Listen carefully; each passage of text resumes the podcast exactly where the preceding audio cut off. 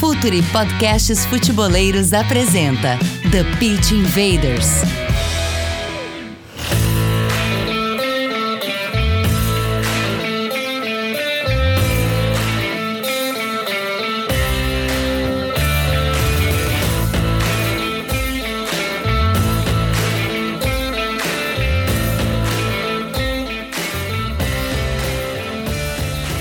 Olá, futeboleiros! Olá, futeboleiras! Futuri Podcasts apresenta The Pitch Invaders, episódio 228.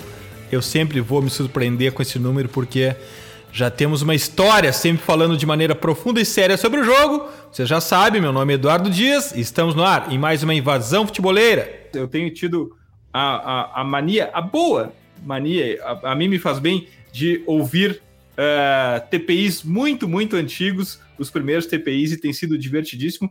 Eu tenho, inclusive, uh, avaliado o que eu pensava sobre o jogo, sobre a indústria, lá no começo, e o que eu penso hoje em dia, mas vocês já sabem. Meu nome é Eduardo Dias e estamos no ar em mais uma invasão futeboleira. Hoje, uma invasão futeboleira com um convidado que pelo menos não está no Brasil. Eu ia falar, eu ia, eu ia falar um convidado estrangeiro, mas não, não é estrangeiro, ele é brasileiro. Seja bem-vindo ao Futuri, Guilherme Deca, fundador e CEO da VO2.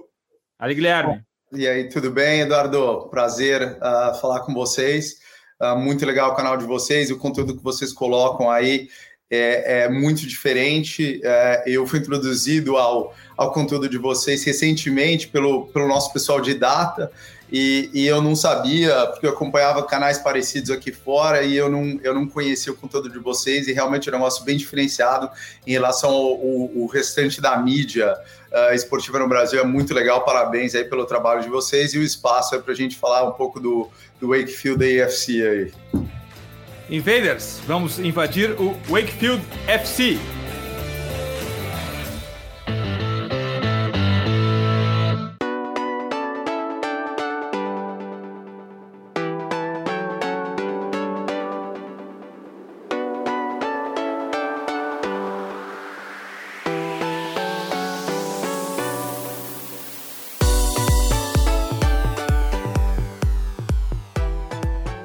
Aqui no Futuri, no TPI, Guilherme, a gente sempre sabe por onde a conversa vai começar. Depois a conversa tem vida própria e, e, e toma, e toma sua forma. Mas a conversa sempre começa aqui por contexto. Contexto é muito importante para a gente, é algo completamente desprezado na análise do futebol, na análise dos negócios, mas isso é um ponto muito importante para a gente. Contexto. E nessa questão do contexto, seria importante também tu falar para nós como tu chegas na indústria do futebol. Como que isso começou? Como que é essa relação com a indústria do futebol, Guilherme? Começou. Bom, é, teve, é, na verdade, é uma convergência entre a minha carreira e a, o meu gosto pessoal, né? É, como todo mundo que acaba se envolvendo de, com futebol, com esporte, não todo mundo, mas a maioria das pessoas, começa por uma paixão pessoal, né? É, eu sou aficionado por esportes em geral e, e futebol europeu uh, por uma consequência da, da, de criação, mas jogar Championship Manager no, em, em 1992, quando era moleque, e toda. Seja, e tudo... seja bem-vindo ao clube, seja bem-vindo ao clube. Seja bem-vindo ao clube. Eu imagino que tem muita gente que vai assistir que já jogou muito ainda, ou ainda joga. E então, na verdade, eu sempre quis. Eu morei na Inglaterra, trabalho, trabalhei minha vida inteira em finance, trabalho em finance, né? essa é a ocupação principal a Virtual Capital. E a, sempre eu tive um interesse de investir. Por algum motivo ou outro, seja tempo ou dinheiro, ou os dois, na maioria das vezes, é, nunca aconteceu essa oportunidade. E recentemente, depois da criação da VO2 Capital, eu fui exposto a umas duas oportunidades de investir em times de futebol, porque o que a gente faz na VO2 Capital é um, é, a gente faz muito investimento em private equity junto com nossos clientes. A gente não é um vendedor de produto como a maioria dos family office, a gente está constituído como family office. E como a gente faz investimento de private equity junto com os nossos clientes, apareceram as oportunidades de investir em futebol. Eu sempre amei futebol inglês, a minha experiência com futebol inglês começou nos anos 90, assistindo a Copa de 90 Paul Gascoigne, Gary Lineker, John Barnes, toda aquela uma Copa, uma Copa icônica para o futebol inglês. Icônica. E aí eu acabei virando fã. Quando morei na Inglaterra, eu me interessei muito pela, pelos times fora da Premier League. Eu gostava de ir no Chelsea, morava do lado do, do, do, campo do Chelsea, eu ia, mas eu achava mais legal em jogo de segunda, terceira, quarta divisão. Na época não era, não tinha filho, não tinha família, tinha o meu, o meu tempo era meu, né? Hoje em dia não, isso não seria mais possível. Mas ah, fui assistir muito jogo, eu sempre gostei muito dessa conexão entre o futebol e comunidade. E quando essa oportunidade de investimento se, se apresentaram para a gente aí, faz isso no meio do ano passado, segundo semestre do ano passado, me deu aquela coceira. Eu falei, será que é agora?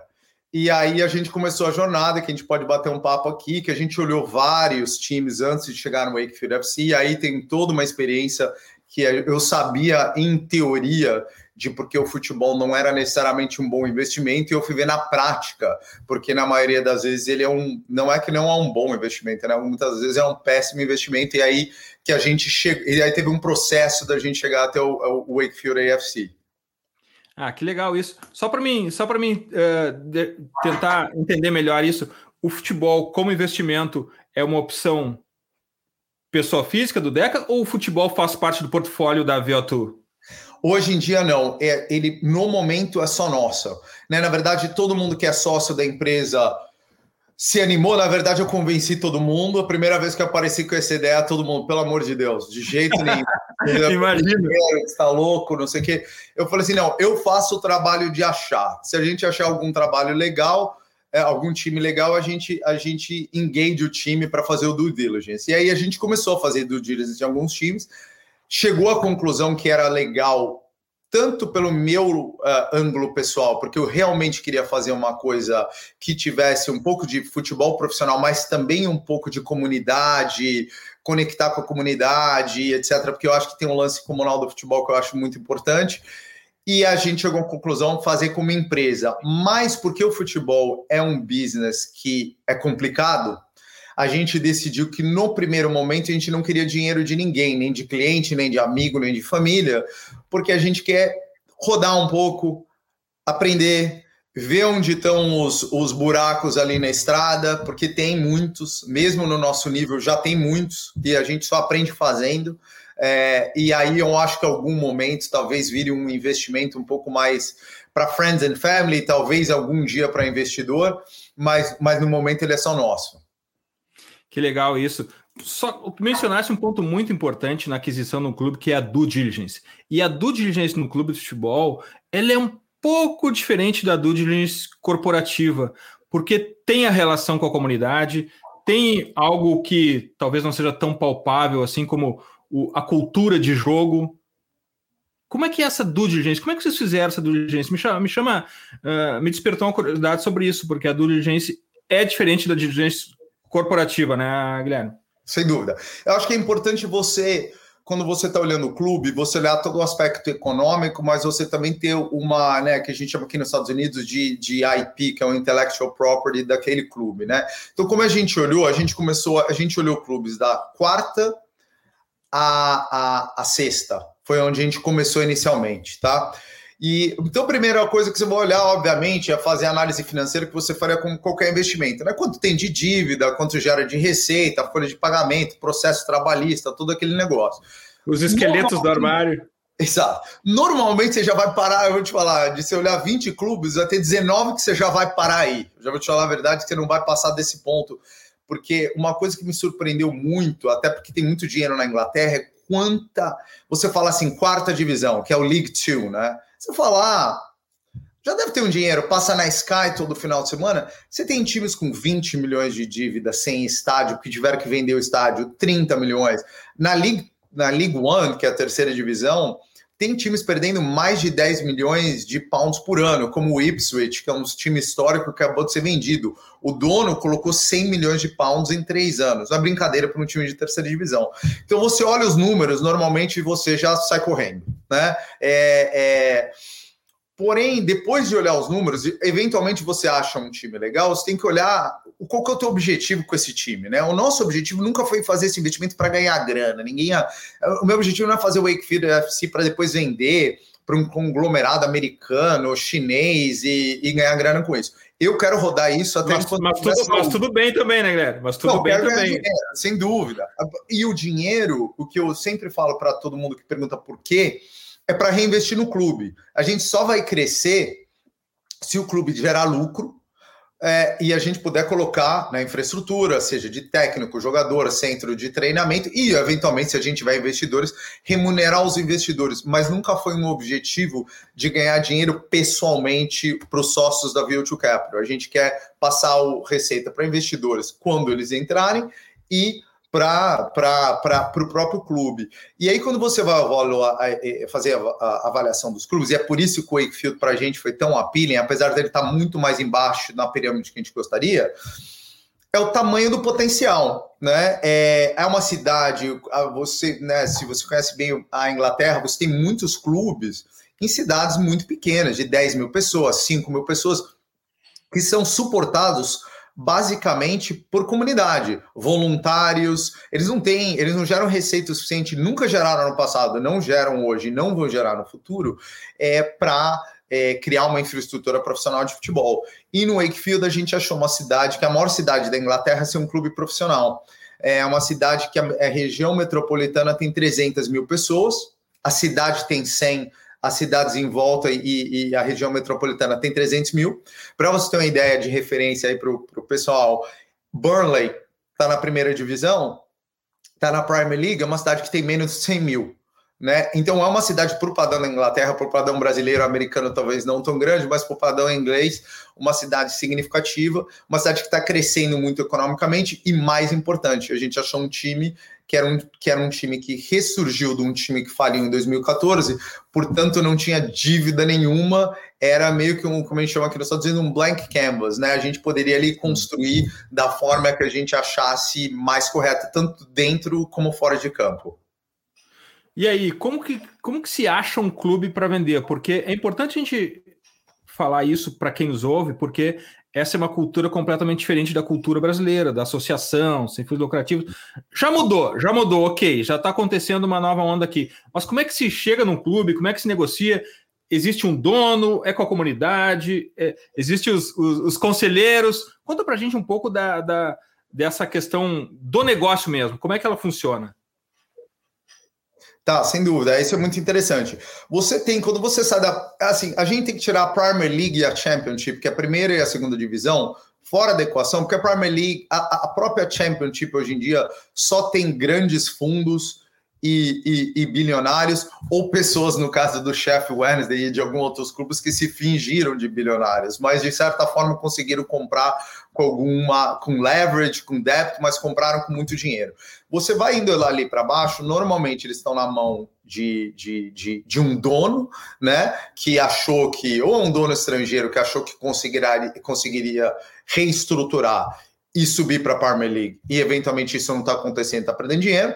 É, um dono local, esses são clubes normalmente menores, ou que você chama de community clubs, que são clubes que, algum momento, já tiveram um problema financeiro e foram adquiridos por um pool de fans, por exemplo, como Chester FC. Vocês podem ler uma história super legal, que é um clube que basicamente é de voluntário, ele joga na quinta divisão, se não me engano, hoje em dia, ou sexta, Uh, mas é um caso que assim nunca vai ter investimento externo suficiente para chegar na Premier League, mas eles também não querem. Eles querem que seja um community club. Então você chega neles de duas formas. Ou você normalmente existe esses football agents, né? Que são caras que fazem essa intermediação. No caso, a gente não usou. Por quê? Porque como a gente tem a gente tem clientes que trabalham no mundo do futebol na View to Capital, nada a ver com futebol, mas que gerenciamento de dinheiro ou contatos com gente do mundo de futebol, a gente foi apresentado para uma outra pessoa que conhece um clube, e aí é um, é um negócio interessante, porque como tem muitos clubes em dificuldade financeira por causa do Covid, mesmo antes do Covid, mas depois do Covid, quando você chega em um, você vai falando com as pessoas, você descobre o nome de outro e o nome de outro. E você vai meio que indo, é, você vai navegando esse caminho via indicação.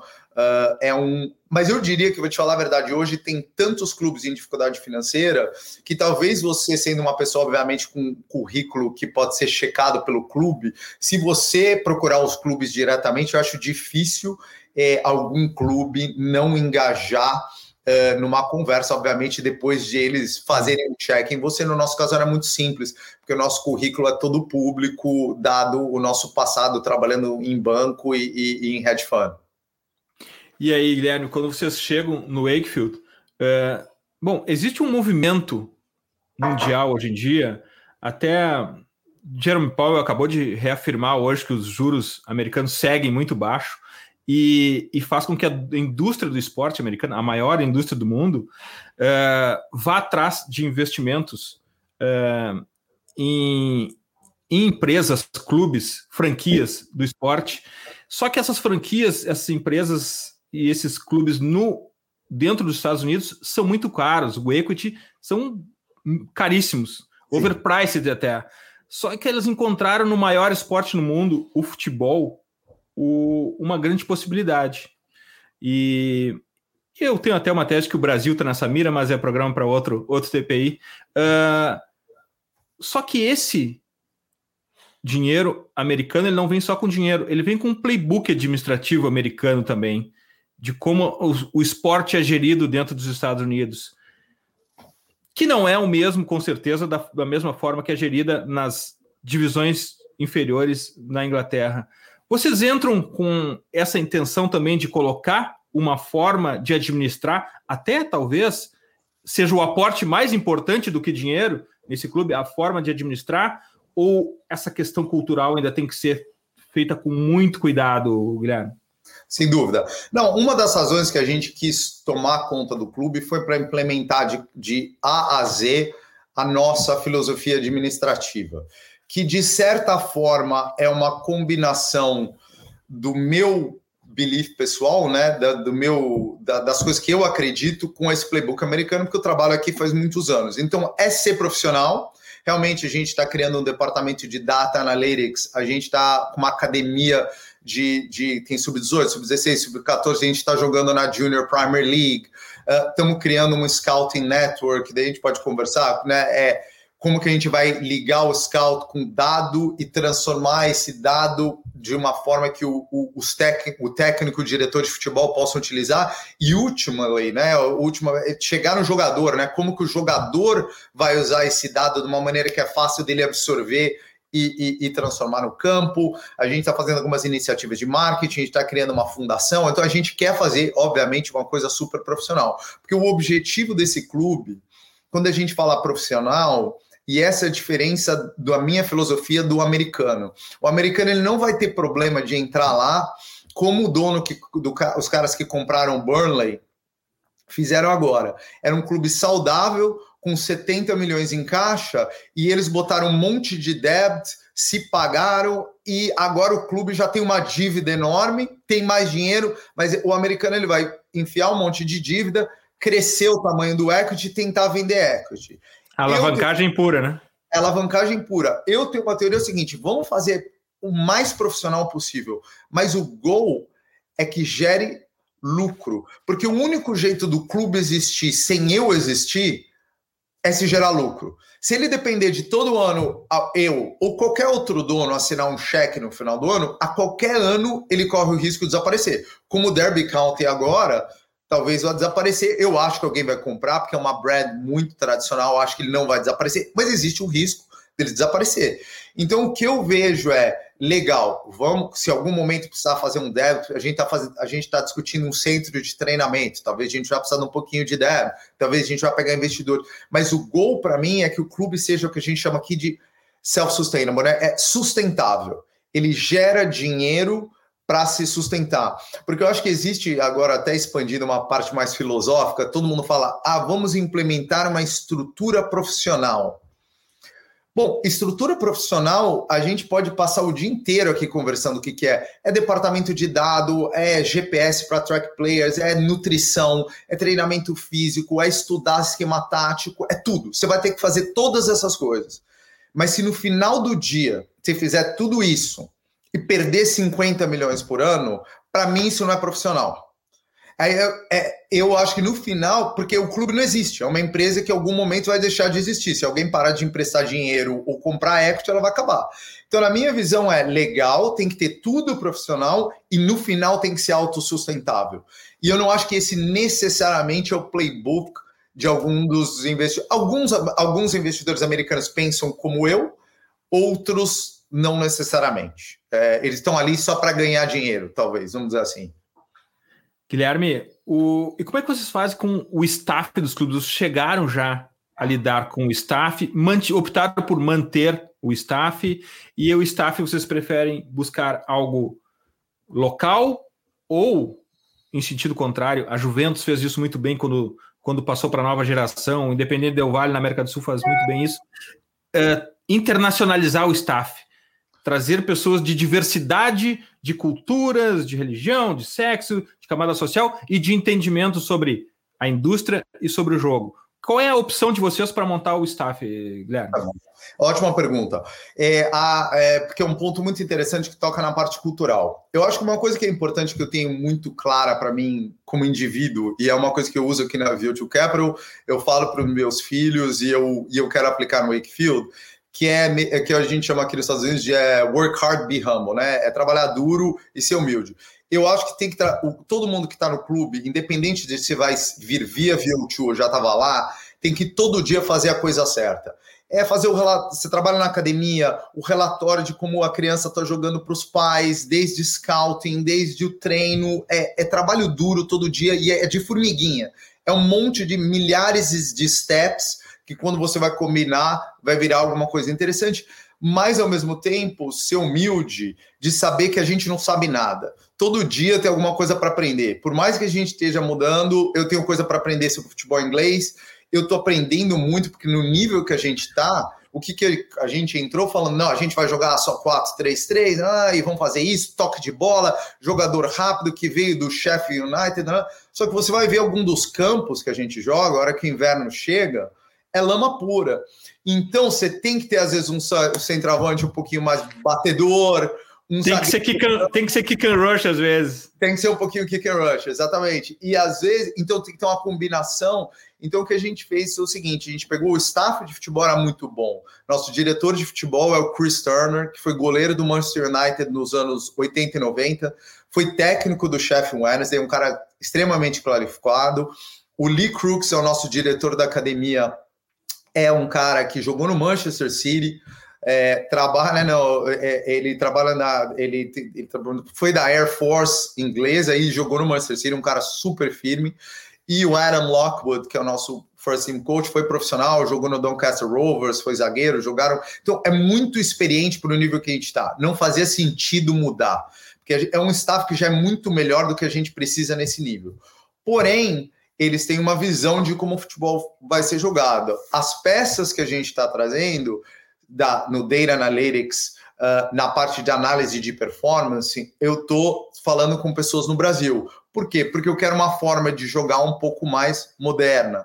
A gente quer atrair também jogadores de. Qual é o nosso grande apelo, né? A gente tem um estádio muito legal, com um vai ter um centro de treinamento hoje que a gente aluga legal, mas vai ter o nosso e tem um staff muito profissional. Então, o que a gente está tentando agora é pegar clubes locais, e tem muitos clubes profissionais: Leeds United, Huddersfield, Bradford Town, uh, Sheffield Wednesday, Sheffield United, são todos clubes grandes profissionais. Pegar jogadores que estão sendo liberados pelo Sub-19, Sub-23 e que estão sem clube e falar: pô, olha a nossa estrutura como é profissional. Vem jogar aqui, que se você jogar bem, a gente garante que a gente tem os contatos, a gente tem a infraestrutura para você seguir a sua carreira mais na frente. Então, uma combinação das duas coisas. Acho que você tem que ter um pouco de expertise local, porque não dá para a gente achar que a gente vai mudar tudo e só vai ter brasileiro e vai jogar de outra forma, mas a gente tem que adicionar também as peças que eles não são capazes de, de entregar com, com, com o pessoal que hoje em dia fazia parte, que fazia parte do clube quando a gente adquiriu. Guilherme, como é a regulamentação, tanto de fair play financeiro uh, e, e, de que jogadores vocês podem prospectar? Tem alguma regulamentação, tanto perfil de jogador quanto de fair play financeiro, estão submetidos a isso?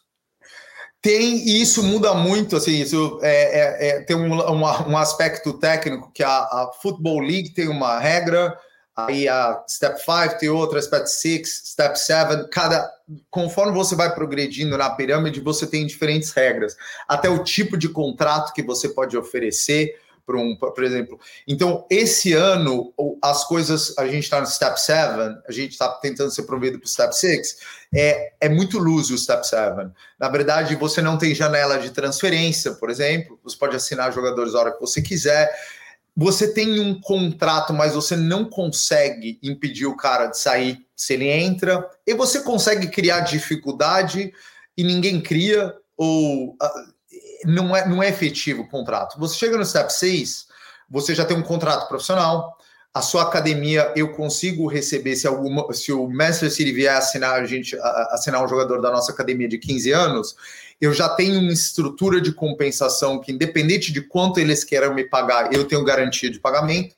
Então é muito importante que a gente saia do Step 7. Esse é um dos grandes, é um dos grandes gols dessa temporada é que a gente seja promovido, porque aí o jogo muda completamente a regra de financial fair play e as limitações, eles são muito loose até você entrar na, na Football League, né? Football League eu chamo da primeira à quarta. A partir dali você tem regras, mas mesmo lá dentro as regras são diferentes, né? Eles estão implementando um cap na League 2 e na League 1, eles estão né, em processo de... Uh, na Premier League isso não existe, então no nosso caso a gente ainda está bem livre para gastar o quanto a gente quiser, ou montar da forma que a gente quiser, e vai ter alguns anos até a gente estar tá submetido a financial fair play e, e regulamentações do tipo. Vamos para um water break aqui de um minuto, a gente já volta para seguir a nossa conversa.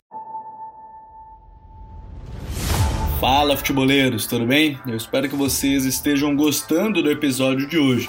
Mas antes de seguirmos com esse bate-papo, eu quero fazer um convite para vocês.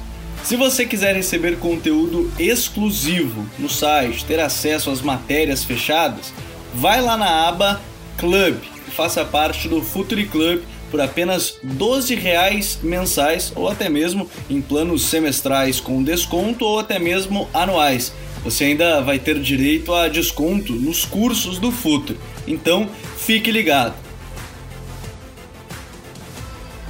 Além disso, eu quero lembrar para vocês que esse episódio também tem o apoio do Futuri Pro, o departamento de análise e mercado do Futuri. Seu time gasta menos dinheiro e ganha mais jogos.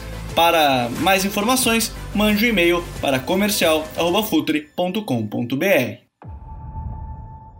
A gente tem um assunto aqui, Guilherme, que para a gente é muito sexy, tem muito apelo, que é analytics. Clubes data-driven, como Brentford, enfim, a gente trabalha muito com isso aqui, acabou de passar o comercial, e a gente uh, nota também que a margem de crescimento é infinita, porque as possibilidades são de fato incríveis no futebol, não só uh, na questão financeira, mas inclusive de desenvolvimento dessa área propriamente, porque é uma área muito nova ainda. Como é que vocês lidam com o Analytics e como é que, se vocês têm um departamento e quais são os obstáculos que estão enfrentando agora para implementar isso, Guilherme? Sem dúvida, é uma das coisas que a gente é, acredita, uh, porque qual, qual a ideia, né, até a gente abordar como fazer? É, a gente acredita que todo mundo vai errar, né? No, o Manchester City contrata jogador e erra. E olha que ele tem todas as tupas, Mangalá, teve tantos aí que eles erraram nos últimos anos que não conseguiram se firmar no time principal. Então o objetivo não é não errar, mas a gente acha que usando um approach analítico junto com o futebol, a gente consegue, qual o nome do jogo nas nossas divisões? Errar menos que os nossos adversários e não adianta só errar menos, porque você pode errar uma vez e errar muito grande, não só, e saber o size, né, o tamanho do nosso erro. Quando a gente erra, esse é um erro que a gente pode absorver. E a gente acha que a, a dado é muito importante para isso, porque te ajuda a fazer a análise do qual o risco que você está tomando, qual a curva de desenvolvimento daquele jogador, aonde aquele jogador pode chegar, se a gente acha que aquele jogador tem um potencial de revenda, então vale a pena investir hoje na formação dele, é, de que clubes a gente vai recrutar, quais são clubes que formam bons jogadores, quais são. Isso você tem que ter dado, porque não pode ficar um achismo. Porque a gente já tem essa experiência até no Wakefield. Você põe quatro pessoas numa sala para falar de um centroavante, vira uma conversa de 45 minutos, depois de 45 minutos ninguém decidiu nada. Porque todo mundo tem um achismo, tem um papo, ah, mas esse cara ele é bom de cabeça, mas a gente vai precisar disso, a gente vai precisar daquilo. Isso você não chega lá nenhum. Então a gente acha muito importante isso está bem estruturado. O desafio no nosso nível é que se eu estou num time da Premier League, eu tenho vídeo e dado de todo mundo. Então, no nosso caso, a gente tem que ser não só fazer análise de dado, como gerar dado. Então, a gente está na fase que a gente comprou algumas video cameras. Para quem não conhece, a video camera é uma câmera automática que, que fica ela segue a bola e você consegue filmar qualquer jogo. Compramos algumas view cameras e estão filmando um monte de jogo para a gente criar um database. E eu acho que isso vai ser um negócio que vai dar uma, uma vantagem competitiva para a gente absurda, porque nenhum time seis divisões para cima da nossa vai ter essa database. Então a gente vai conseguir scout um monte de gente de uma forma eficiente que seria impossível mandando um, um mandando scout, eu teria que ter um time de 50 scouts aí para poder é, é, é, scout todos os steps que estão acima da gente. Então a gente tem o desafio de criar dado além de usar dado. Aí a gente está tá, tá criando os dois, a gente acabou de trazer um head de analytics aí para o time. Uh, e a gente já tinha analistas na View2 Capital que a gente usa para o clube também. Então a gente tem uma equipe que a gente quer que seja meio que fora das ligas profissionais, meio que o, o estado da arte aí do, da, da parte de, de analytics para não league football. Incrível. E mencionaste o pessoal da VO2 que tem, que, que já tinha essa, esse skill. E um ponto que a gente refere muito aqui no futuro é como as pessoas de fora do futebol agregam ao futebol. É incrível como é importante trazer pessoas de fora, muitas vezes não para novas respostas, mas para novas perguntas. As novas perguntas delas nos levam, acabam levando a indústria adiante. E esse pessoal na VO2, tu consegue ter alguém do, do teu time, da VO2, com skills que agregam no Wakefield? Consegue identificar isso? Consegue canalizar isso para que o Wakefield prospere financeiramente e esportivamente, Guilherme? Claramente, não, e o melhor caso é inclusive o André Iqueda, que é, que é, o, que é, que é sócio da empresa, que foi o cara que eu tive que convencer a gente fazer é, esse investimento, participar também. Foi, o, foi o primeiro a te chamar de louco? É isso, foi o primeiro, ele e minha mulher, foi os primeiros que falaram de jeito nenhum.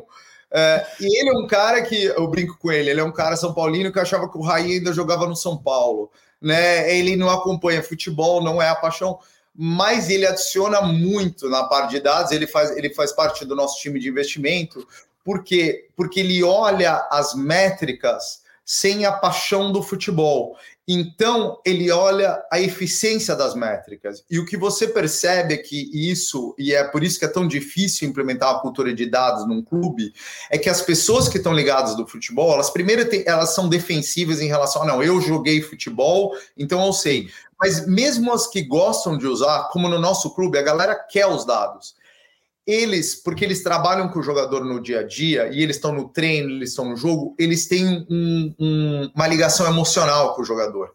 Ah, mas ele é um, ele corre, ele, ele, ele dá o sangue, o pessoal gosta dele e aí um, qualquer número que você dá, ele fica meio, ele olha o número, mas tem a parte emocional que atrapalha o julgamento. Eu sou o mediador mas o André é a parte que não liga se o jogador joga duro, o Caio, que é o nosso head analytics agora, que gosta mais de futebol também, mas assim, é, eles olham a métrica. Vale a pena a gente perder tempo criando essa métrica? Qual que eu, e, e essa métrica dá para levar para quais outras métricas? E aí a gente discute entre eu e eles e leva para o time de futebol e aí tenta criar essa ponte, porque não adianta nada gerar dado uh, se ninguém vai usar. Né? Acho que é como você, como você traduz o dado da forma que um diretor de futebol use ou um jogador use, é, eu acho que esse é o grande desafio de quem já usa dado. Né? É como você transforma isso em ação. É, é, é, porque é muito fácil gerar dado, um monte de XG, extract, possession na, no ataque, possession na defesa. Você mostra isso pro seu lateral direito, nosso lateral direito, a gente, né, que é, é, um cara muito bom que a gente pegou do Leeds Sub-19. A gente quer desenvolver ele, porque a gente acha que ele pode jogar melhor no ataque, né? Fazer mais overlap e tal. Você tem que mostrar um ou outro vídeo, um ou outro dado que ele olha e já deu para entender em dois segundos. Se ele tiver que olhar uma planilha, não vai, ele não vai translate na hora do campo. Né? Então, acho que esse é o grande desafio agora. A gente tem, além de criar dado, é fazer essa tradução. E o pessoal que não está envolvido no futebol cria o dado, e aí o pessoal do futebol e com, com, com, comigo no meio, a gente faz ajuda a tradução, vamos dizer assim. Que legal. A, a questão do, do, do futebol ela é tão epidérmica, tão apaixonante. E na Inglaterra, tanto quanto no Brasil, a gente não pode cair na armadilha de achar que futebol, a paixão está só no Brasil. Não, a Inglaterra é tão apaixonante quanto, mas o futebol também é um business, é um negócio, é uma indústria. Eu costumo falar que aqui no Brasil é a indústria que não se reconhece como indústria. Uhum. De fato, a gente ainda está muito longe de, de, de saber, entender e ganhar dinheiro com isso. Uh, mas eu acredito que nesse aspecto, talvez, não só na Inglaterra, mas até pela por da onde a VO2 vem e a natureza da VO2, isso esteja, seja encarado de maneira bastante presente dentro do Wakefield. E nessa parte do, do, do business de jogador, ainda talvez você esteja numa divisão que não não se tem essa, essa esse relacionamento de transferências.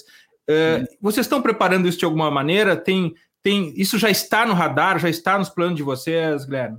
Sim, uma coisa que a gente está criando é o seguinte: duas coisas, né? A gente já estudou qual a gente sendo promovido, qual um advogado já ajudou, qual seria o contrato profissional, a gente aprendeu como é que funcionam os contratos tem, tem um aprendizado, né? Porque você está tratando de lei inglesa, que é diferente de lei americana, que é a que eu conheço, e lei brasileira também. Então, a primeira coisa é fazer o trabalho legal, que isso a gente já tem pronto. A segunda parte é o nosso trabalho, a gente já está montando no nosso departamento, é, é, tanto de futebol e estatística, é o seguinte: quais são os jogadores que são bons para essa divisão que a gente está? Quais são os jogadores que a gente já está target para o ano que vem? Que a gente vai precisar de um nível diferente para o ano que vem. E dos do ano que vem, quais são jogadores de investimento que no futuro podem virar receita e quais são jogadores essenciais para promoção, porque você tem que ter uma combinação uh, de todos esses, né? Você tem que ter jogadores experientes, tem jogadores de 17 anos que hora que tiver um jogão lá na lama, chovendo, tomando cotovelada, talvez ele não vai conseguir se destacar. E você tem que ter o cara que está na idade de prime, né? Que é esse cara que tem 22 a 26 anos, que tem experiência, mas ainda é jovem, consegue correr e tal. Então a gente tem como a gente quer montar o, o, squad, e a partir do ano que vem a gente já pode oferecer esse contrato profissional. Então a gente já tem alguns caras que a gente já está de olho, que a gente já está começando a conversa, porque assim que, né, bater na madeira que a gente for promovido, a gente já quer uh, uh, passar e fazer essa reciclagem do time para jogar no, no, no ambiente profissional.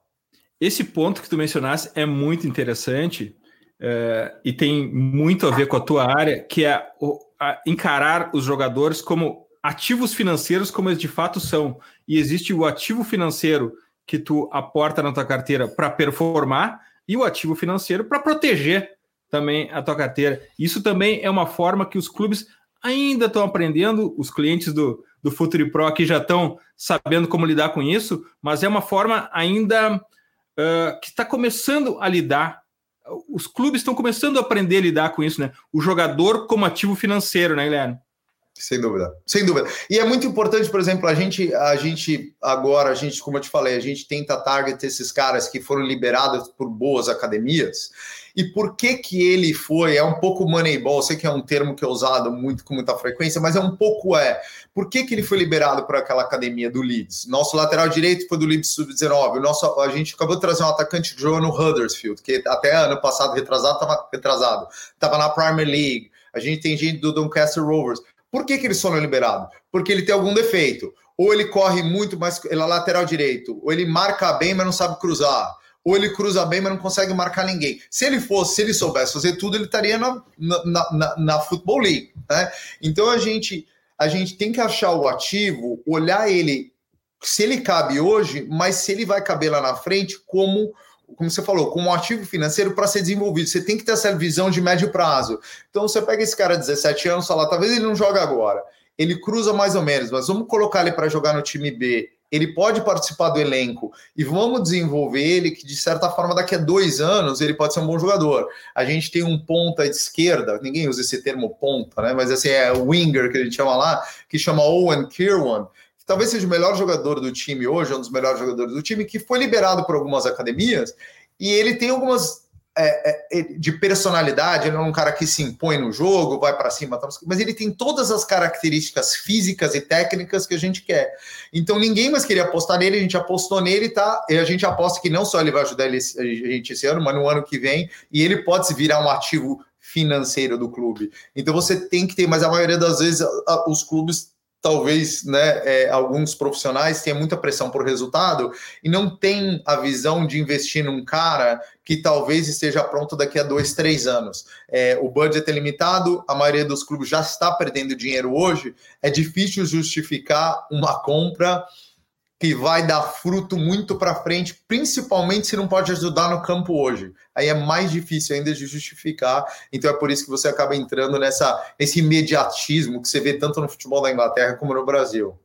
Aqui a gente começou a prestar serviços profissionais como scouting apenas. A gente simplesmente entregava a lista de jogadores que os clubes uh, uh, queriam estavam atrás, mas aí depois a gente identificou também uh, a inteligência de mercado, que além do scout tinha inteligência de mercado, existia, haviam oportunidades no mercado que os clubes não simplesmente não enxergavam.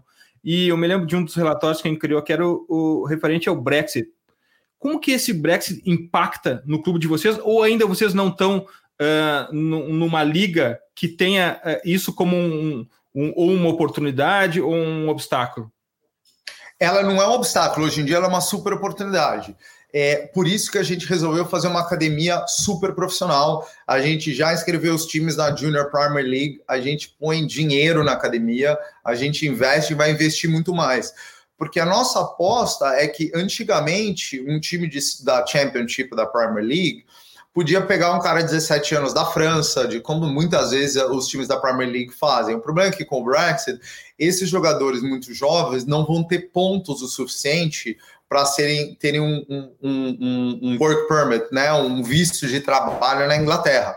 Com isso, a gente acredita que o mercado durante os próximos anos vai começar a olhar para academias inglesas, porque de vez em quando ele vai ter que buscar na Inglaterra, porque antes do Brexit o Manchester City olhava em qualquer lugar, Inglaterra para ele, ou Brasil, Argentina, África, é a mesma coisa. Ele podia assinar qualquer cara de 16, 17, 18 anos, então era muito simples. E hoje essa equação se, se, se fica um pouco mais difícil, é, é, tanto para assinar jovem como para assinar pessoas depois de 18 anos. Então a gente quer montar uma academia que sirva para abastecer o nosso primeiro time, para a gente não ter que comprar jogador, né? Isso economiza dinheiro do nosso clube, mas também que eventualmente a gente possa formar jogadores que a gente tem que ser realista em relação ao nível que a gente está. Se a gente desenvolve um craque daqui a dois anos que tem a oportunidade de ir para a segunda divisão ou terceira divisão, ele vai. A gente não vai conseguir segurar porque a gente vai estar tá na oitava, na, e, e, e, ele vai embora. E tudo bem, a gente tem que estar tá fine, mas é uma, eu acho a gente acha uma super oportunidade e é por isso que a gente colocou o Lee, que talvez seja o melhor ativo que a gente tem no clube, como diretor da academia, para desenvolver esses times e ajudar a recrutar jogador.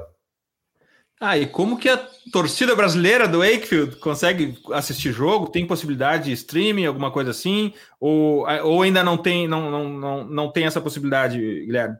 Infelizmente ainda não. A partir de janeiro vai ter. A gente, ah, você que eu falei da Vio Camera aí, é, a partir de janeiro ela é capaz de fazer um live streaming. Então a gente está fazendo um esquema, vai ser de graça, mas se você virar membro do clube, se cadastrar no site e mostrar que você é um fã, gente vai cobrar nada para isso. Você vai ter um link todo final de semana para para acompanhar o jogo. Só peço para o fã brasileiro, essa temporada, na temporada que vem, ter um pouco de paciência com a qualidade de futebol, que ainda não está no nível que a gente espera, mas vai ser uma jornada legal. A gente espera, vai ser uma jornada longa, mas vai ser uma jornada bacana. Que demais, que história incrível.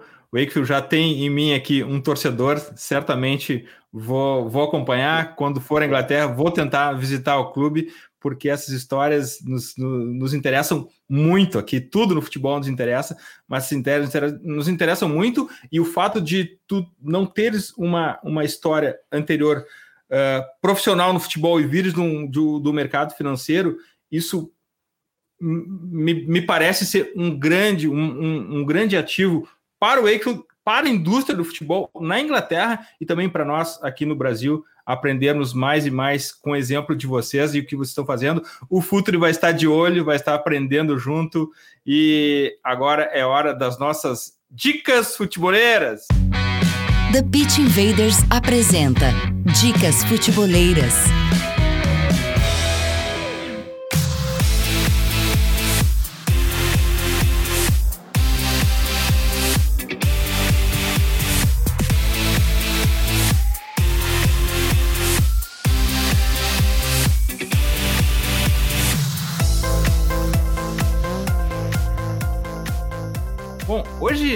Talvez seja a primeira vez que eu, for, que eu vou sugerir um influencer aqui na minha dica futebolera. Uh, só que antes de tudo, eu quero dizer que todas as dicas que eu sugiro aqui, elas já foram, já foram publicadas lá na Drive, a newsletter dos assinantes do Futre, que antecipa cenários, serve como um, um guia para quem quer entender o futebol atual como esporte, como indústria. Quem assina lá tá, tá sempre na frente disso. Mas só voltando à dica, então, o influencer é claro que é, que é uma brincadeira, mas é sim o influencer, é Patrick Morataglu, o treinador de Serena Williams, e que vocês já conhecem tanto da série The Playbook do Netflix quanto da nossa série de podcasts sobre mentalidade no esporte. Eu sigo ele no Instagram e no LinkedIn, garanto que é incrível, vale muito a pena. Eu favoritei todos, todos e salvei alguns posts deles, porque são muito, muito interessantes para quem ama esporte e vocês sabem, a gente aqui acha futebol em tudo, e também, então eu achei futebol lá no Patrick Morataglu. Sempre lembrando que os links para as dicas futeboleiras que estão estão no post de divulgação do episódio no futuri.com.br. Guilherme, tua dica futeboleira? Bom, é, eu vou dar, a gente falou todo de profissional, de data análise, eu vou dar duas dicas aí meio românticas aí do futebol na Inglaterra, que são duas coisas que eu, que eu acho legal. Uma é um filme que você consegue achar no YouTube, para alguém que é uma coisa, um documentário um pouco mais real life, não, não, não gosta muito daquele estilo overproduced do Manchester City e tal. É um filme que chama Do I Not Like That? Você acha no YouTube que é sobre a campanha da Inglaterra para eliminatória na Copa de 94, que eles ficam fora é, mostra bem a real life, é um completo desastre a campanha, tanto é que eles ficam fora da Copa, com a mesma geração que teve sucesso na Copa de 90. Tem uns close-ups, é um filme bem old school, assim, mas é muito curioso, é um clássico aí do futebol inglês. E, e um outro livro que eu li recentemente, que é muito interessante para quem gosta de dado, que dá alguns exemplos de como o mundo do futebol passou daquela o scouting, aquela coisa do cara que ia no estar, eh, eh, dirigia para assistir o jogo, para tentar achar um jogador, e os novos caras do Data Analytics, que como esses caras scouts foram ficando obsoletos e como que essa integração foi rolando, que é um livro de um autor que chama Michael Calvin, que chama Nowhere Man, que é a história desses scouts, mas no meio da história deles, que é uma história romântica, realmente apaixonados do futebol que estão tentando achar jogador, tem a história dos clubes e como os clubes mudaram uh, e, e, implementaram Analytics e esses scouts antigos foram incorporados dentro do clube, porque eles ainda existem. Eles só estão trabalhando dentro de uma outra forma e de uma metodologia de trabalho. São dois, dois livros muito bacanas, um livro e um, e um filme bacana. Guilherme, muitíssimo obrigado por essa hora aqui no TPI, muitíssimo obrigado por estares aqui no Futre compartilhando teu conhecimento e teu tempo conosco. Demais ter, saber um pouco dessa experiência, dessa aventura incrível e a gente vai estar colado querendo aprender junto com vocês. Volto sempre, Guilherme. Muito obrigado pela oportunidade e, por favor, siga aí o Wakefield AFC, vai ser uma jornada, vai ser uma jornada no mínimo interessante. Tá bom, obrigado pela oportunidade. Futeboleiras, futeboleiros, nós somos o Futuri e temos um convite para vocês. Pense o jogo. Abraço e até a próxima invasão The Pitch Invaders.